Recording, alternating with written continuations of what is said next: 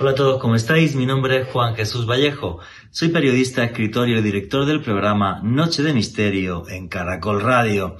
Su nombre dejó en la historia de Colombia y del mundo un gran reguero de sangre. Pablo Emilio Escobar Gaviria, el fundador y creador del cártel de Medellín, el narcotraficante más importante de la historia.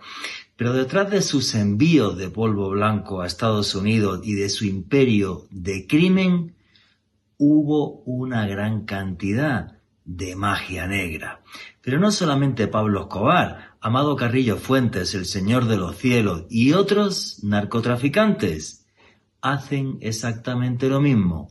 Conjuran sus envíos y conjuran todas sus organizaciones criminales a través de magia negra. Pero si queréis saber sobre esto y mucho más, no os perdáis el último podcast de Noche de Misterio en Caracol Radio. Magia negra y narcotráfico. Noche de Misterio.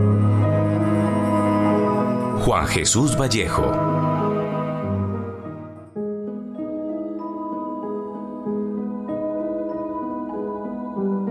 Nuestra codicia es nuestra mayor perdición. Hacemos locuras por conseguir metal amarillo, el oro. Y es curioso, porque es maldito y sagrado a la vez. En las antiguas culturas el oro recogía los rayos del sol, los rayos que venían directamente de los dioses y se los proporcionaba a su poseedor. Pero esa codicia que tenemos infinita y eterna ha hecho que existan infinidad de tesoros malditos.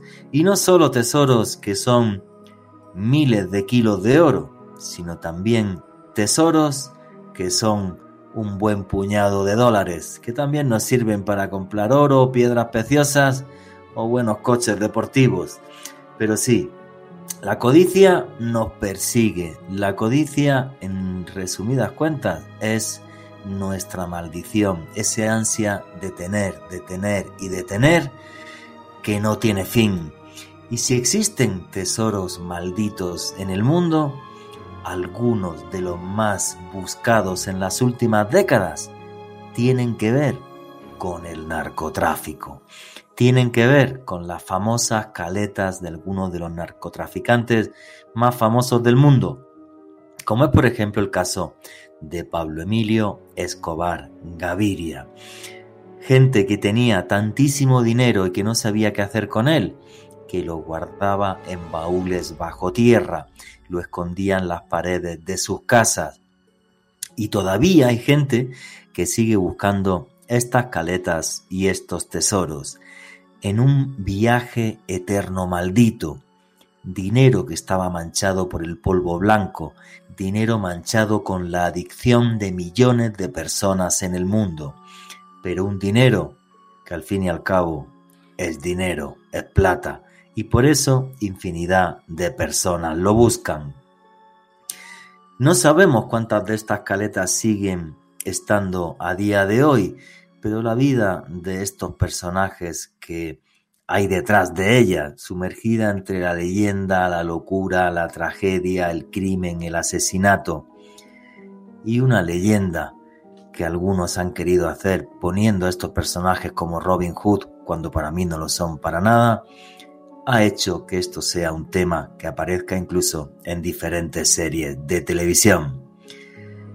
Dólares manchados con polvo blanco, lingotes de oro, malditos por la codicia humana, una búsqueda que se hace tan eterna y tan infinita como lo es nuestra avaricia. Buenas noches, noctámbulos. Mi nombre es Juan Jesús Vallejo, los que queráis seguirme en redes sociales, mi Twitter es arroba Juan G. Vallejo, Juan J. E. Vallejo. En Instagram y en Facebook, Juan Jesús Vallejo. Y esto es Noche de Misterio. Y aquí lo que hacemos es periodismo de misterio. Nosotros os ponemos los hechos encima de la mesa y vosotros decidís qué hay detrás y qué no. Hoy en un programa que nos va a llevar hasta una historia oscura, una historia de crimen, asesinato, narcotráfico, malicia, maldad y tesoros ocultos que son buscados por infinidad de personas. A todos los que os gusta el periodismo de misterio, tenemos un canal de YouTube que es Oculto tras la sombra. Repito, Oculto tras la sombra. Ahí tenéis vídeos los lunes, podcast todos los jueves. Aquellos que os gusta el periodismo de misterio, tenéis todas las noticias del misterio también ahí. Y los que os guste estar junto a un servidor en el mes de octubre en Egipto, en el país de los faraones, un viaje de autor que he diseñado, tenéis toda la información en mi Twitter, en mi Instagram y en mi Facebook, al comienzo en un tweet fijado, Instagram fijado y un Facebook fijado. Repito, viaje de autor del 18 al 27 de octubre de este año 2022 hasta la tierra de los faraones. Y arrancamos ya sin más dilación. Alejandro Bernal, amigo compañero, ¿cómo estás? Juan Jesús, un saludo para usted, para Esteban Cruz, nuestro invitado de excepción de este programa, y desde luego para todos los oyentes de Noche de Misterio. También un abrazo muy especial para todas las personas que nos escuchan en diferido por medio del podcast que estamos publicando todas las semanas a través del canal de YouTube de Caracol Radio. Juanje, hoy un programa muy interesante, muy oscuro, muy intrigante y que tristemente tiene que ver con una realidad social que ha estado flagelando a Colombia desde hace décadas. Efectivamente, y si te hablo de tesoros malditos y de narcotráfico, ¿qué es lo primero que te viene a la cabeza, Alejandro Bernal? Pienso en la catedral de Pablo Escobar, a propósito, un tópico que tratamos en un eh, programa anterior, aquí mismo, también en Noche de Misterio, también con, con Esteban Cruz. Pienso también en esos mitos que se tejieron en los 80 alrededor de las eh, personas que se dedicaban al narcotráfico Hubo muchos, eh, muchas leyendas, Juanje, de personas que aparentemente amasaban ingentes cantidades de riqueza y que las enterraban en parajes totalmente desconocidos, que solamente conocían algunos pocos de sus lugartenientes y ellos mismos, así que va a ser sin lugar a dudas un dossier muy interesante el de esta noche. Bueno, y personajes además, por ejemplo, que eh, hacían las huacas, enterraban ahí el dinero envuelto en plástico y los mismos narcos los mataban y los enterraban allí, junto al dinero, para que muy poca gente supiera dónde, dónde estaban las caletas. Hay una historia muy conocida, por ejemplo, del famosísimo Popeye, el sicario y lugarteniente de Pablo Mirio Escobar Gaviria, que él contaba públicamente, eh, que le dijo a Pablo, que Pablo Escobar le preguntó, oye, ¿sabes dónde están marcadas las caletas? Y Popeye le dijo, sí, y máteme o, déjeme con vida y, yo le ayudo a que nadie le robe el dinero.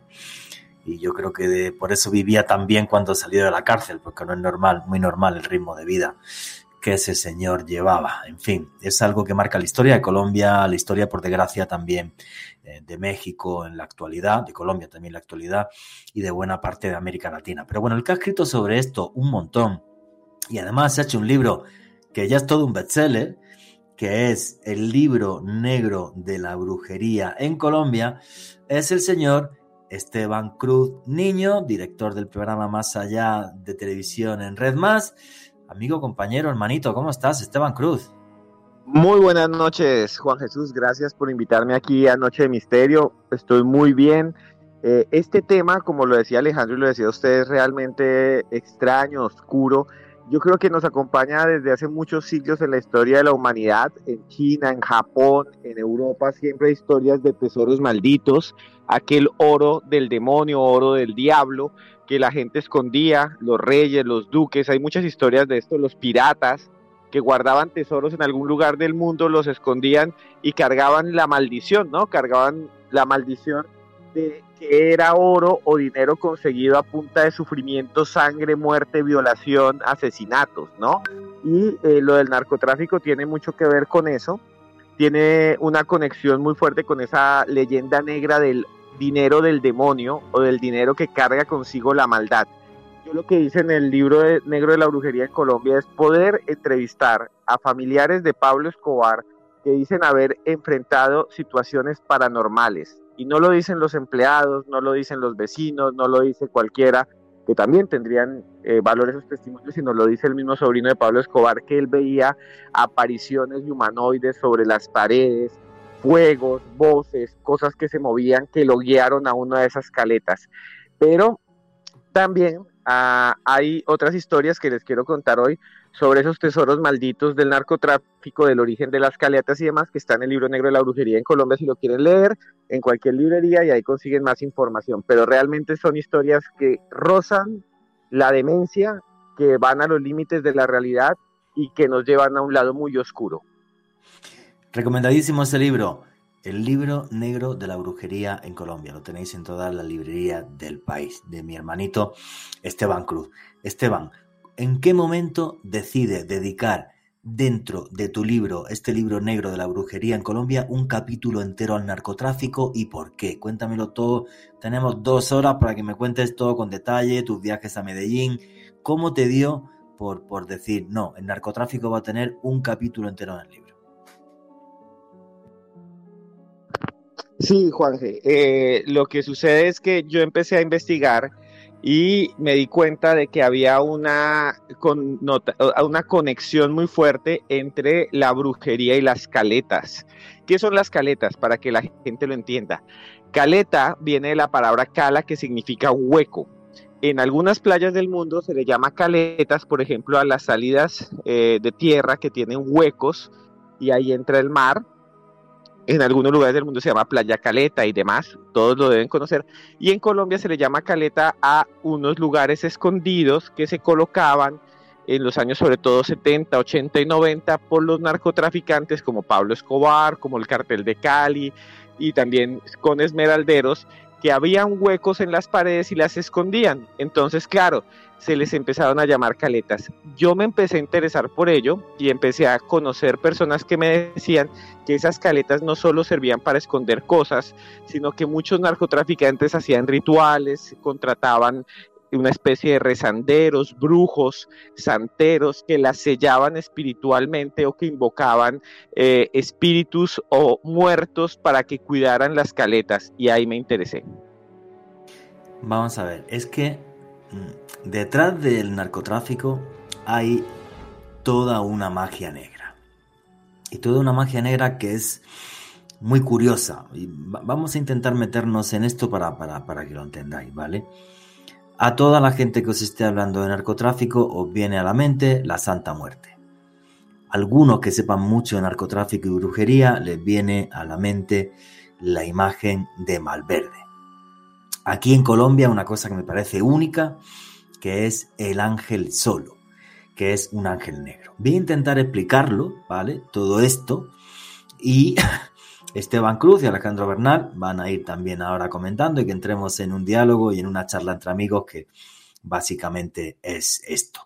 A mí me molesta especialmente el narcotráfico, ya no solamente que destrocen infinidad de vidas por gente que, que se mete, eh, que se mete con ellos a, bueno, pues, pues, simplemente pues porque no tienen recursos de los que vivir y les destrozan la vida.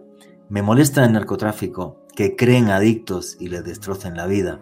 Y me molesta el narcotráfico que hayan sido incluso de manipular eh, buena parte de la vida de muchos miles de personas en países que amo, como es México y como es Colombia. Y luego, dentro de todo esto, me molesta que se adueñen también de lo mágico para darle una connotación oscura. Ojo, y esto es la magia y es la brujería. Quiero contaros la historia de Jesús Juárez Mazo, que yo lo tengo encima de la mesa en mi casa, ¿eh? Y ni me dedico al narcotráfico ni absolutamente nada.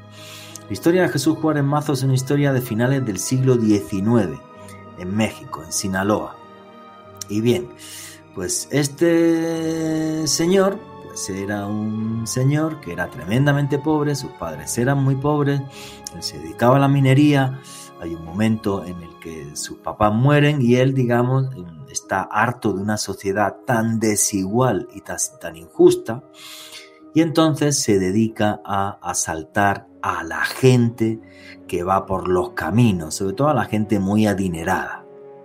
Es una especie de Robin Hood, obviamente. Bueno, pues esta gente muy adinerada, em, eh, a los que él roba, le acaban llamando Malverde. Le decían Malverde porque se confundía con el verde de las cunetas de los caminos. Bien, pues hay un momento en el que Jesús Juárez Mazo eh, recibe un disparo en, en, un tiroteo, recibe un disparo en la barriga y se le cangrena. Y entonces cuenta la leyenda, porque esto es de leyenda e historia, si es cierto que hay una partida de nacimiento de un Jesús Juárez Mazo en Sinaloa. El caso es que este señor, por robarle a los ricos, ya le había puesto el gobernador de Sinaloa precio a su, a su cabeza. Y entonces lo que eh, sucede con Jesús Juárez Mazo es que cuando le dan ese disparo en la barriga y se le cangrena, él le dice a los miembros de su banda, oye, entregarme al gobernador y con la plata que os dé la recompensa os vais de parranda y además le dais algo a los pobres. Entonces cuando se enteró el gobernador de Sinaloa, lo que hizo fue colgar a Jesús Juárez Mazo por los pies, de forma que su agonía fue lenta, larga y muy dura. Cuando falleció y el cadáver podrido cayó al suelo, la gente lo quería tanto que fueron tirándole piedrecitas para poder enterrarlo, ya que estaba prohibido que lo enterrase. Y echando piedrecitas, lo llegaron a enterrar y ahí se construyó que es un santo popular, ¿vale? Es un santo de adoración popular, obvio no reconocido por la Iglesia Católica ni nada. Un día podemos hacer un programa de santos populares. Bien, pues allí se construyó la capilla de Jesús Malverde, justo en el sitio donde falleció y la gente fue tirando piedrecitas. Eso es hoy día en México, en Michoacán. Bueno, pues eh, allí donde está la capilla de Jesús Malverde, iban la gente de Sinaloa cuando no tenían plata le decían, Jesucito Malverde, dame plata, eh, ayúdame. Cuando te cumplía un favor, pues tú le dejabas ahí dinero. Ojo con esto, dinero que dejes que nunca se puede retirar porque si no se enfada y te arruina, ¿vale? Entonces, esto fue así hasta que de repente, hace varias décadas, llegó un señor que se llamaba Amado Carrillo Fuentes, el Señor de los cielos. Y este es el primer narcotraficante que va hasta la capilla de Jesús Malverde. Y desde entonces Jesús Malverde se convierte en el patrón de los narcos. Bien. Yo me compré una figurilla de Jesús Malverde en el mercado de Sonora, en el mercado de la brujería, en México eh, DF, y es más, lo llegué a fabricar aquí en Colombia cuando era parte de una empresa que se llamaba Un Mundo de Misterio Todavía hay gente que me lo pide, ya no, no, tengo tiempo de hacer merchandising ni, ni vender vaina. Es cierto, yo lo tengo en la mesa de mi casa y además pues yo le hablo y le digo, Jesucito, si firmo tal contrato, si gano eh, tanta plata, te doy tanto dinero. Y entonces se lo meto debajo de las piernas y nunca se lo toco y la señora que viene a casa le digo, le digo, Matilde, no me toque usted la plata del Malverde porque se enfada y la va a arruinar a mí. A usted, a mí no, yo me he quitado la plata, pero tenga usted mucho cuidado. Eh, y es muy curioso porque tengo un amiguete que fue a hacer un reportaje sobre esto, sobre la historia de Malverde México, hasta, hasta Michoacán, donde está. Y eh, bueno, pues me dijo, oye Juan, que es una cosa impresionante. Dice, porque tú hablas con la señora que es la que lleva la capilla, es un barrio por lo visto bastante feo y me dijo, y esta señora habla con los del barrio y a ti no te toca ni Jesucristo, vamos, o sea, llegas allí, haces el reportaje, le das una propina, lo que quieres, tu voluntad, y la señora es súper agradable y tal. Y cuando van los narcos, me dijeron que cierran el barrio entero, porque van narcos tipo el Chapo Guzmán, eh, tipo el Mayo Zambada, y entonces me dice que es impresionante porque toda la pared de detrás está lleno de billetes de 100 dólares que le dan los narcotraficantes. Entonces, detrás de la historia de Jesús Juárez Mazo, detrás de la historia de Jesús Malverde, es una historia de la gente humilde de Sinaloa, ¿vale? Que luego el narcotráfico ha cogido para sí, ¿vale? Y es un icono del narcotráfico, pero no tiene por qué. ¿vale? Porque, por ejemplo, también hay criminales que han entrado en el Vaticano o que han ido a la Meca y por eso ni los, ni los católicos ni los musulmanes son criminales, ¿vale? Hay que dejar esto claro. Pero sí es verdad que el narcotráfico se apodera de todas estas cosas de nuestra cultura popular latinoamericana. A mí me gusta y por eso dije, me da igual que me critiquen, yo fabriqué a Jesús Malverde y tengo uno encima de mi mesa y además hablo con él, dicen las malas lenguas, pues hay una cosa, detalle muy curioso, perdonad que me estoy enrollando un montón, una señora desde Londres eh, me escribió, de esto hace varios años, y me dijo que le mandara por favor un Jesús Malverde a, a Londres. Obvio, le mandamos un Jesús Malverde y, yo me había documentado ya, había leído, había estado en el mercado Sonora, conozco gente que, que, también es experta en brujería en México, y me dijeron, Juan, que tienes que hablarle feo. Al Malverde hay que hablarle feo. Y esta señora, y esto, mm, que me quiera que me crea y el que no, no, pero en los hechos y lo que viví. Esta señora es chistoso porque pasado un par de meses me llamó por teléfono y me dijo, Oye, Juanje, muchas gracias por el Jesús Malverde, me ha cambiado la economía, pero eso sí, hay que hablarle feo o no, muy feo, ¿eh? Que lo sepa usted. Digo, vale, señora, pues si usted me lo dice, me parece genial. ¿Qué opináis de esta historia? Esteban Cruz, Alejandro Bernal. Juanje, Juanje, lo que tú estás contando tiene que ver con muchos casos de América Latina y de muchas zonas de América Latina en donde el narcotráfico ha permeado a la sociedad. En Venezuela, por ejemplo, también hay un homólogo, digámoslo así, de Malverde, que es Juan Malandro, que dentro de la brujería o del espiritismo eh, venezolano tiene una corte de seguidores como la Jessica y otros más, que son figuras que se invocan para poder llevar el cargamento para ser invisible, para que la DEA no te atrape, para que el dinero llegue y se blanquee sin ningún problema, para que puedas comprar las propiedades, para que las balas no te entren. Y yo creo que hay una conexión muy fuerte aquí entre la magia, y creo que este es el punto, entre la magia negra, no cualquier magia, y la idea del crimen y del tráfico de drogas. Y eso representa para muchos delincuentes y narcotraficantes como un arma más, así como tienen un fusil, así como tienen una pistola, así como tienen unos escoltas, tienen a Juan Malandro, tienen a los espíritus que les invocan los brujos para proteger las caletas, tienes a Malverde que te ayuda para que no te capturen, para que no te hagan daño, para que no te entren balas, como decía.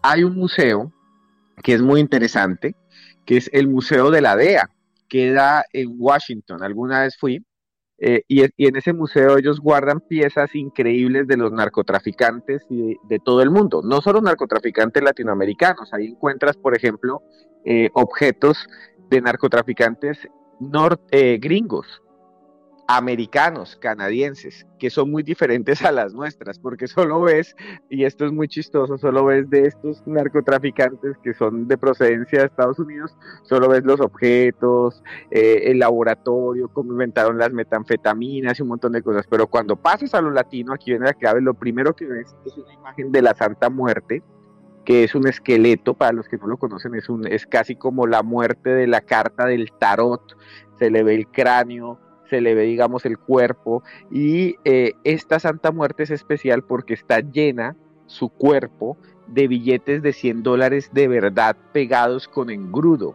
En esto se ve en el Museo de la DEA. Con engrudo. con engrudo, Juan. Y lo más chistoso es que tú miras, o lo más pavoroso, es que abajo dice que es una Santa Muerte que le decomisaron al Chapo Guzmán. Ahí está y uno la puede ver en ese museo.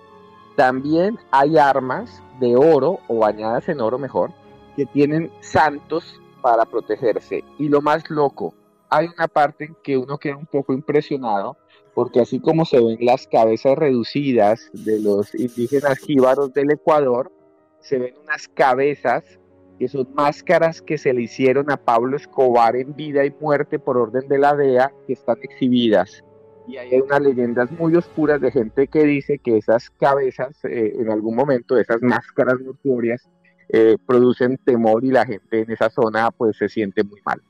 Bueno, estamos llegando al final, ahora dará, también luego su, su, opinión Alejandro Bernal, pero cuando estaba hablando Esteban Cruz yo me estaba notando además aquí un montón de cosas, porque esta, esta conversación me parece muy, muy, muy interesante.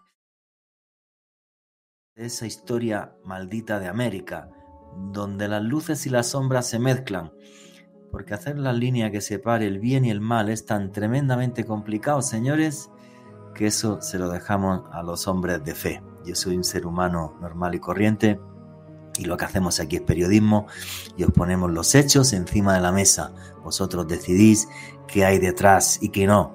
Eh, os estábamos contando que en el libro de Esteban Cruz Em, el libro negro de la brujería en Colombia, hay un capítulo entero dedicado a brujería y narcotráfico y yo estaba haciendo una semblanza de lo que es esa brujería y narcotráfico a lo largo de todo el continente. Os conté la historia de Jesús Malverde, santo popular en Sinaloa, que hoy día es un icono del narcotráfico eh, a nivel mundial, pero es un santo popular. Alejandro Bernal, ¿qué opinas de esta historia?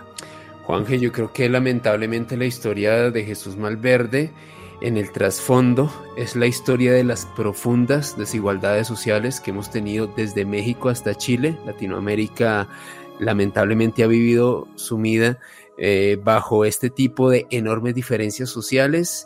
Y lo triste es lo que usted comentaba, como una creencia de, origen popular luego terminó convirtiéndose en algo que utilizan los narcotraficantes para tener éxito en sus eh, labores ilícitas. Ahora bien, el origen del culto como tal a Jesús Malverde antes de que Amado Carrillo lo popularizara en el seno de los narcotraficantes Juan G arrancó a mediados de la década de los 70. Lo que comentan los investigadores que han estado muy de cerca de este fenómeno es que en aquel entonces, en la década de los 70 en México, había un capo de la droga, Julio Escalante, quien ordenó asesinar a su propio hijo por haber realizado negocios sin su consentimiento. Resulta, Juanje, que este joven fue baleado y arrojado al mar pero milagrosamente sobrevivió a estas heridas, de acuerdo a él, debido a rezos que le realizó a Jesús Malverde. Es decir, este hombre se encomendó a Malverde y sobrevivió a un ataque, a un atentado que hicieron contra su vida que hizo su propio padre.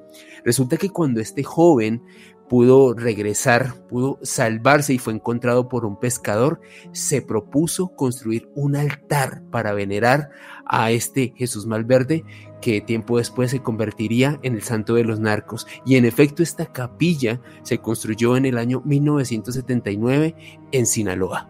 Buenísima esa historia que nos ha comentado Alejandro Bernal, como había otros narcos ya que fueron antes que el famosísimo Amado Carrillo Fuentes, que es el que lo populariza hasta el infinito. Claro, pues fue el mayor narcotraficante del mundo después de, la muerte em, de Pablo Escobar y de que metieran en la cárcel a, José Luis Gallardo, creo que era el capo de capos. Em, y es una historia alucinante.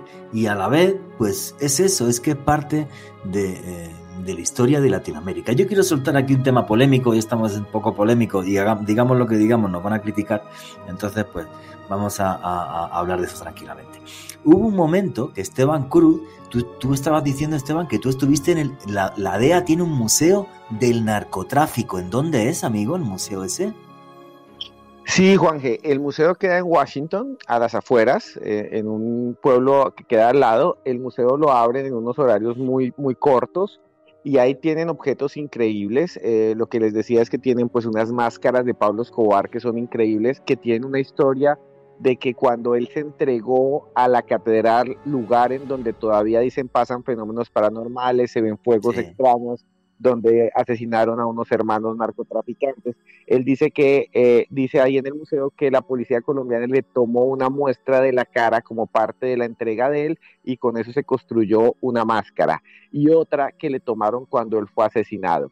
Lo que dicen allá los guías es que esas máscaras de alguna manera causan en el público, no estoy diciendo que sea paranormal, pero psicológicamente sí causan mucho temor, porque es como si uno estuviera viendo la cara de Pablo Escobar muerto y es realmente espantoso. Y lo que también hay, Juanje, lo que también hay allí es una serie de objetos de diferentes narcotraficantes latinoamericanos y muchos de esos tienen elementos mágicos. Revólveres de oro con la imagen, por ejemplo, del niño de Atocha. ¿Quién y por qué el niño de Atocha? Porque la mamá de Pablo Escobar Gaviria era una seguidora ferviente, una devota del niño de Atocha.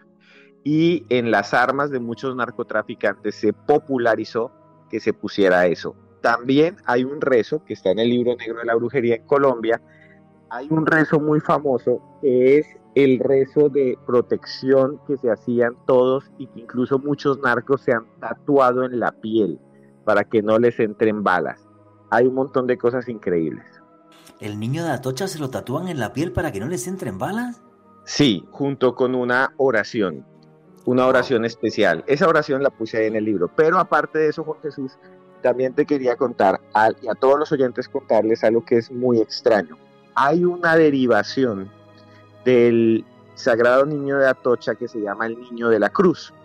Ustedes saben que los divinos niños o los niños eh, que representan, las imágenes que representan a Jesús en su infancia, algunos son de Jesús cargando una cruz. Eso se ve algo bastante fuerte, pero se ven, hay muchas imágenes europeas de la, época medieval que aparece un Jesús niño, un niño pequeño que carga la cruz sufriendo. En muchas zonas de Colombia y Centroamérica hay un tipo de brujería muy oscura que se hacen los sicarios y los agentes del narcotráfico que se llama la brujería o las oraciones o las invocaciones al niño de la cruz. Muchos dicen que viene de la devoción de Pablo Escobar y lo que hacen es que durante varios días, especialmente un Viernes Santo, y en momentos específicos se cortan partes de la piel y se incrustan unas oraciones a ese niño de la cruz debajo del cuerpo, debajo de la piel, en unas plaquitas de metal. Y esas placas de metal pues la mueve la circulación del cuerpo y dice que las lleva un poder mágico hasta un lugar donde quedan blindados y no les entran las balas. Esto ha sido registrado por las autoridades de Colombia, hay varios artículos, es real, es una aplicación de la idea de la magia negra, no digo que les funcione, pero sí es muy oscuro y es una y casi es un culto, ¿no? No, me dejas en shock. Eh, me dejas en shock. Yo quería contar un tema, meter un tema ahora y me gustaría la opinión de Alejandro Bernal y de Esteban Cruz. Vamos a ver. ¿Por qué en Washington puede haber un museo del narcotráfico de la DEA? Tengo que decir que es muy fácil que este año vaya a Washington por otras cuestiones que no vienen aquí al caso. Pero ya si voy a Washington, que quiero estar como unos cinco días, os aseguro que yo voy a ir a ver ese museo del narcotráfico de la DEA. ¿Y por qué si en Colombia hicieran algo así? Sería súper polémico, terrible, tal, no sé qué. Cuando yo he estado contigo, Esteban Cruz, en el Museo de la Policía Nacional que hay en Bogotá. ¿Te acuerdas que hicimos un programa de radio desde allí? Y está. Ahí estuvimos. Es, efectivamente. Y está la moto del hermano de Pablo Escobar, que tenía los radios de las ruedas de oro. ¿Te acuerdas, Esteban? Que yo eso no me lo podía creer sí, estaba la moto del arete, uno de los jefes de sicarios de Pablo Escobar, eh, que tenía incrustaciones de oro, y estaban los teléfonos satelitales personales de Pablo Escobar. Sí, un ladrillo con un poco de sangre de Pablo Escobar, ¿recuerdas? Debajo de su chaquetón, que te das cuenta que era un, tío, un tipo como muy corpulento, no era pequeñito para nada. Y lo que más me impresionó, los dos, las dos pistolas de Rodríguez Cacha de uno de los socios de Pablo Escobar. Una de las pistolas, es que es ridículo, ¿vale? Tiene las cachas del, mango de la pistola de mármol de Carrara, ¿vale? Y la otra tenía, además, porque se ve que el tipo era muy aficionado a los caballos, tenía una cerradura de oro con diamantes y un caballo de oro ahí, ¿vale? Y yo, recuerda, Esteban, que le dije al director de la policía, digo, mire usted, a lo mejor estoy ofendiendo a alguien, pero si este museo, en vez de esas piezas, tuviera 300 piezas más de narcos, es triste decirlo, era el museo más visitado de Colombia, por el morbo. Los seres humanos somos así, esto no tiene remedio y tal. Y digo yo, y es mi pregunta para vosotros, ¿qué opináis? Pues qué mal hubiera sido que hubieran hecho un museo del narco, porque lo peor es que los hay. Hay dos museos del narco que ahora nos lo va a describir Esteban Cruz como son en Medellín. ¿Vale? Por parientes de Pablo Escobar. Y uno además creo que está entre, como entre los mejores museos del mundo o no sé qué, o una historia súper loca. Pues hombre, pues para que quede en manos de los parientes, con perdón, de los traquetos, pues que, que, que, que ya que el narcotráfico nos ha destrozado tanto la vida, por lo menos, pues, pues mira, pues recuperar algo de plata. En mi opinión, quizás es una barbaridad, insultos arroba Juan G. Vallejo, Juan J. de Vallejo, no tengo ningún problema, sigo bloqueando cuentas, quiero vivir feliz, pero es que es verdad, esto atrae a la gente. Yo sé que en Colombia le molesta mucho que la serie Narcos haya arrasado tanto a nivel mundial y tal historia. pero ese tipo de objetos que ya están en un museo colombiano nacional público, como es el de la policía, si se hubiera hecho de otra forma, atraerían turismo y nos dejarían plata, sí, porque tú cobras la entrada al museo a 3 dólares y todo el mundo por el morbo va a pagar, si entra un millón de personas, 3 millones de dólares, para que se los den a la gente damnificada por el, yo creo, maldito narcotráfico. Es mi opinión, pero... Sí, yo creo, Juan, que quiero, no quiero interrumpirte, quiero decir aquí algo que es mi opinión. Existe un museo del 11 de septiembre en Nueva York. Existe un museo, uno va y está donde estaban las Torres Gemelas y entras y ahí ves piezas increíbles como las ventanas, las grabaciones y es muy conmovedor. Existe un museo del Holocausto, no uno, varios museos del Holocausto de la terrible... Sí, de las terribles situaciones, claro. Y hay otro en Washington, hay otro en, en, en algunas zonas de Polonia y nos muestran la memoria de cosas horrendas yo creo que si no se hace como una alegoría, que nunca se debería hacer, es importante que esas piezas hagan parte de la memoria del país y la gente conozca nuestra historia para no volver a repetirla. Efectivamente, conocer la historia para no volver a repetirla, no hacer ninguna alegoría y a la vez que se ponen esas piezas, fotos o historias o cosas de las cosas terribles que nos ha hecho el narcotráfico. Ninguna alegoría. Pero leche, saquémosle plata. Pues si hay un museo, yo no lo sabía, del 11S en Estados Unidos. Uno del narcotráfico eh, de la DEA. Del holocausto, sí, Yad Vashem. Yad Vashem en, Israel es, bueno, es una maravilla. O sea, ahí está el famoso árbol de, árbol de Slinder en la Avenida de los Justos. Y de Ángel, de Ángel Briz, el, español también, que salvó un montón de judíos en, en Hungría. Entonces, es que es parte de la historia. Eso no se puede tapar es parte de, es mi opinión, ¿vale? O sea, y, lo digo así de claro, o sea, Alejandro Bernal, tu opinión, amigo.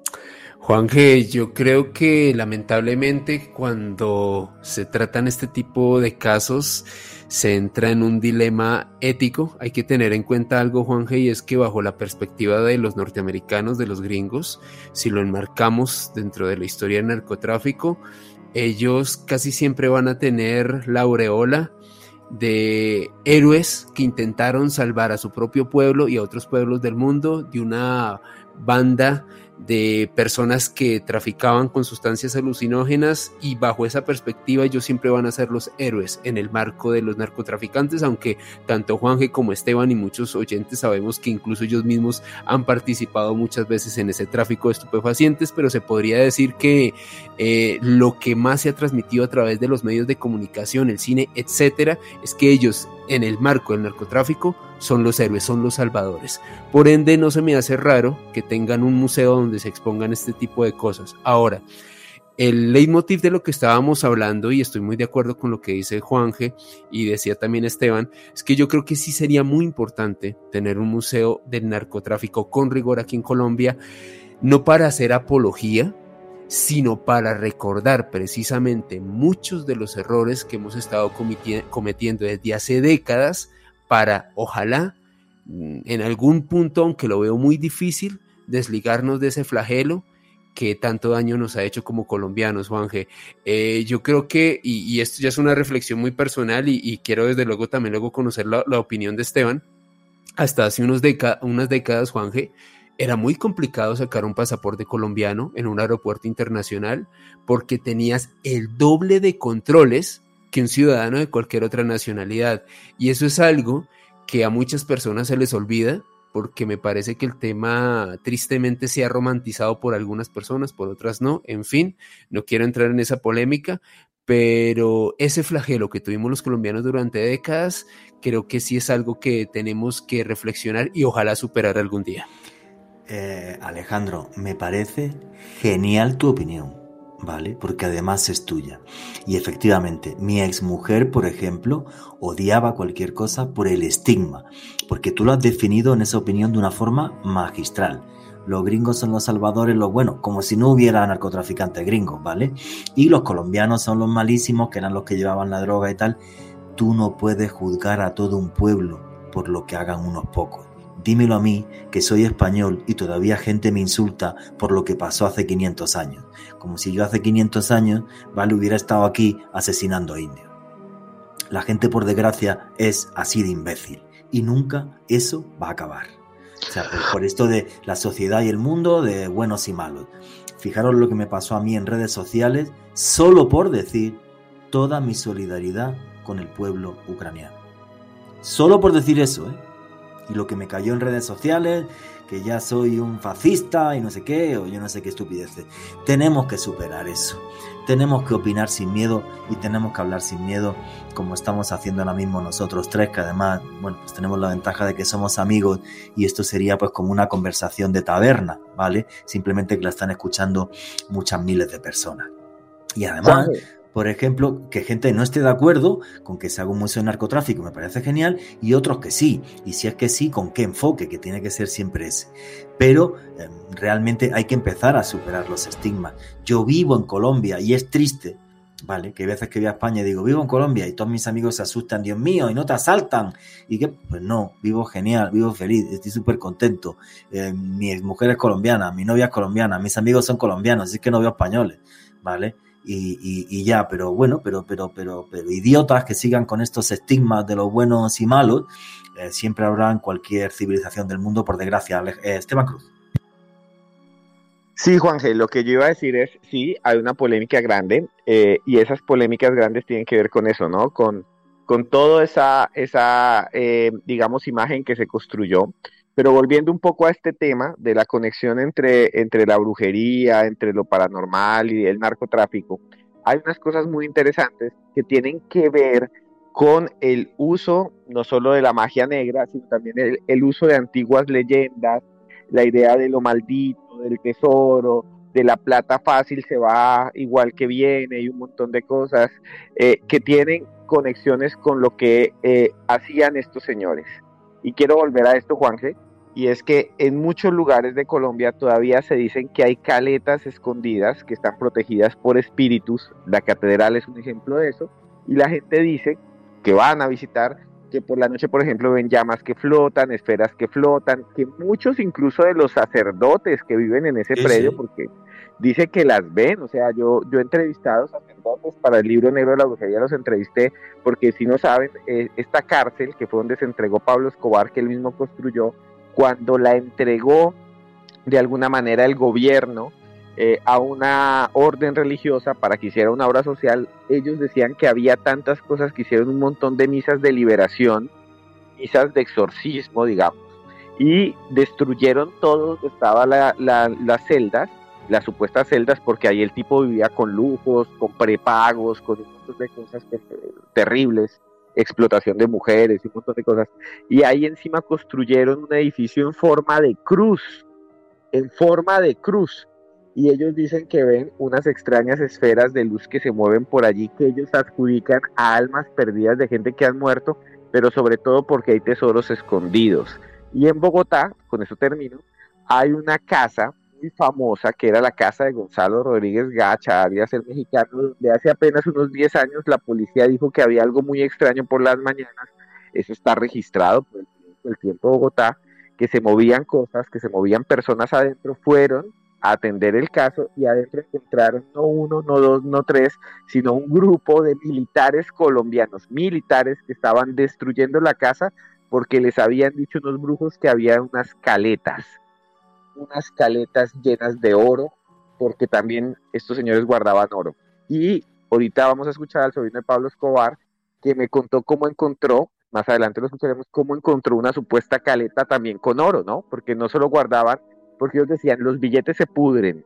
Y hay una frase muy fuerte de, Pablo Escobar que dice, no hay nada que vuela más mal que billetes podridos, solo muertos, porque el billete cuando se pudre se pudre igual que el cuerpo humano.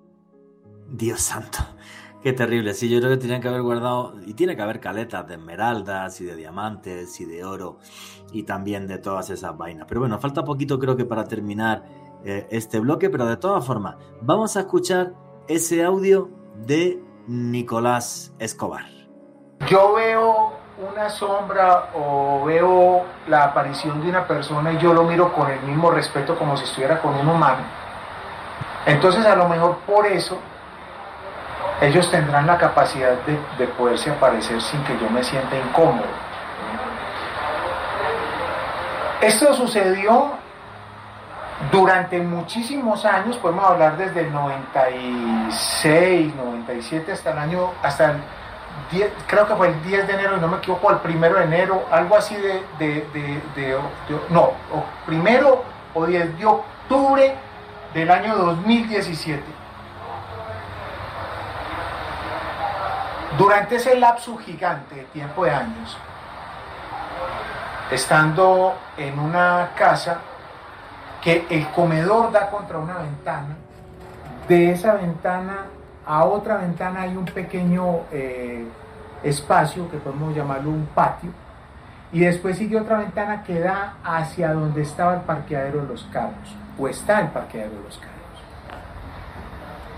Yo, estando un día ahí almorzando, vi una sombra de un señor. Yo me quedé mirándolo, el señor viene, entra y se desaparece.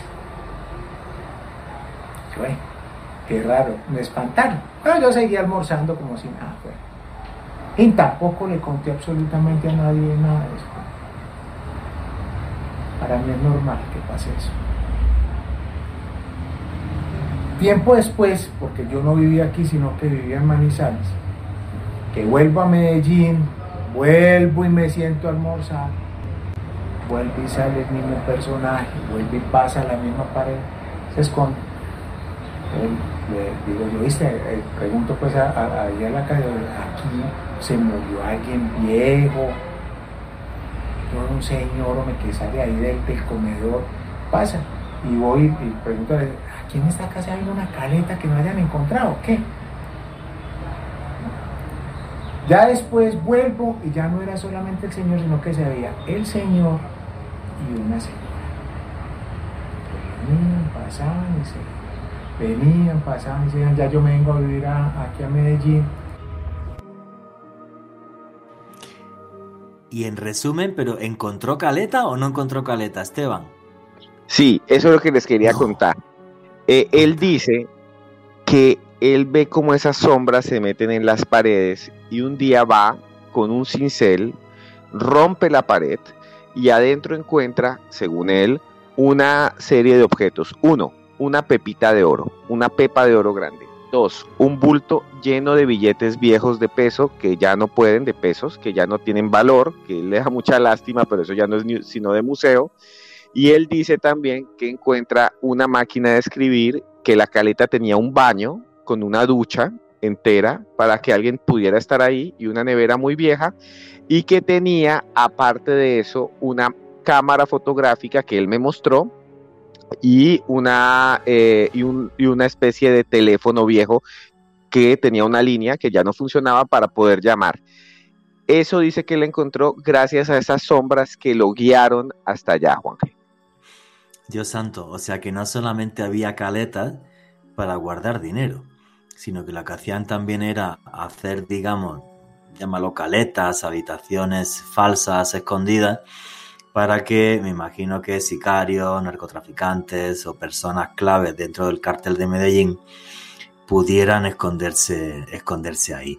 Eh, no sé, a mí esto es una historia que me parece eh, alucinante. Oye, Esteban, Em, quedan un par de minutitos solo, ¿vale? Pero vamos a ir arrancando en algo que yo creo que a todo el mundo le está interesando como a mí.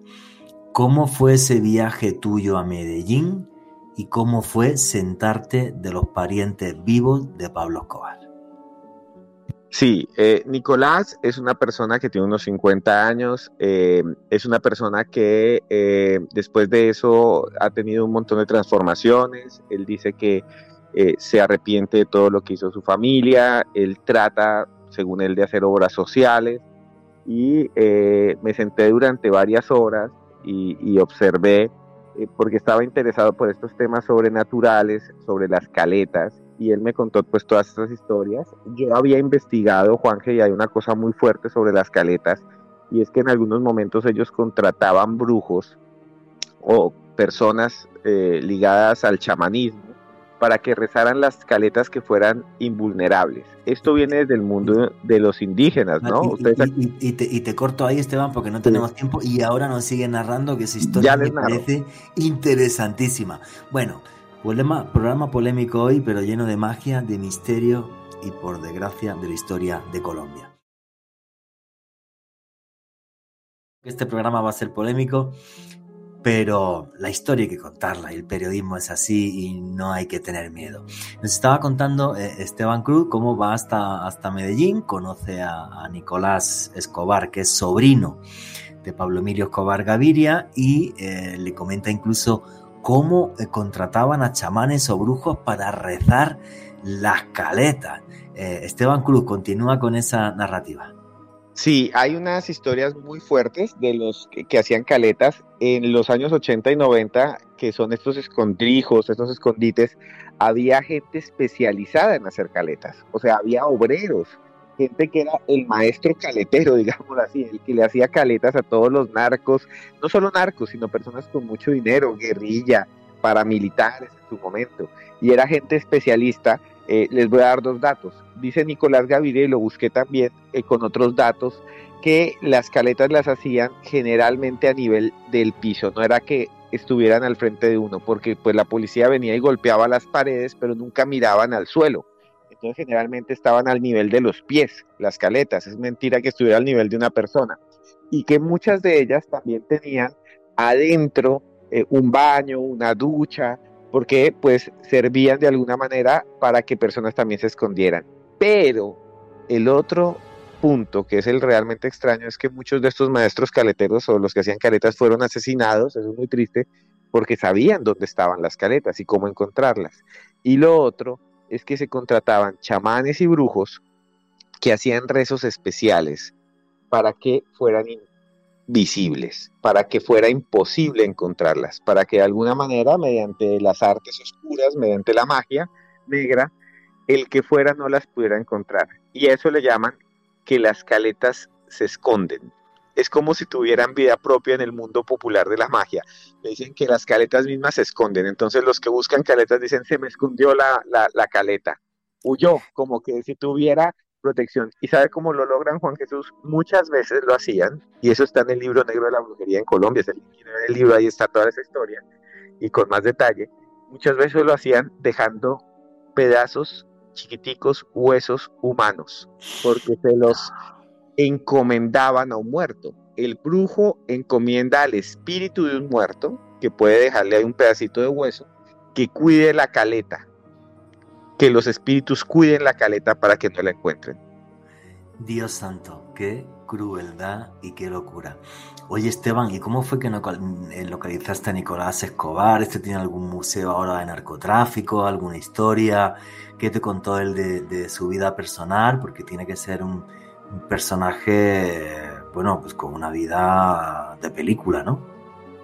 Sí, él tiene su museo, él tiene incluso un canal de YouTube, eh, él tiene de alguna manera unas historias increíbles. Él cuenta, por ejemplo, que él estudió en un internado en Suiza con muchos eh, jeques millonarios de todo el mundo, miembros de la realeza. En Suiza están los eh, colegios más famosos, digamos, de Europa. sí, sí, y carísimos, sí, sí, pero absurdo, sí, sí.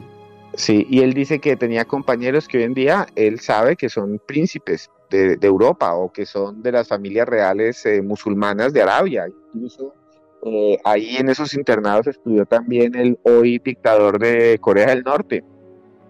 Sí, sí, Kim Jong-un.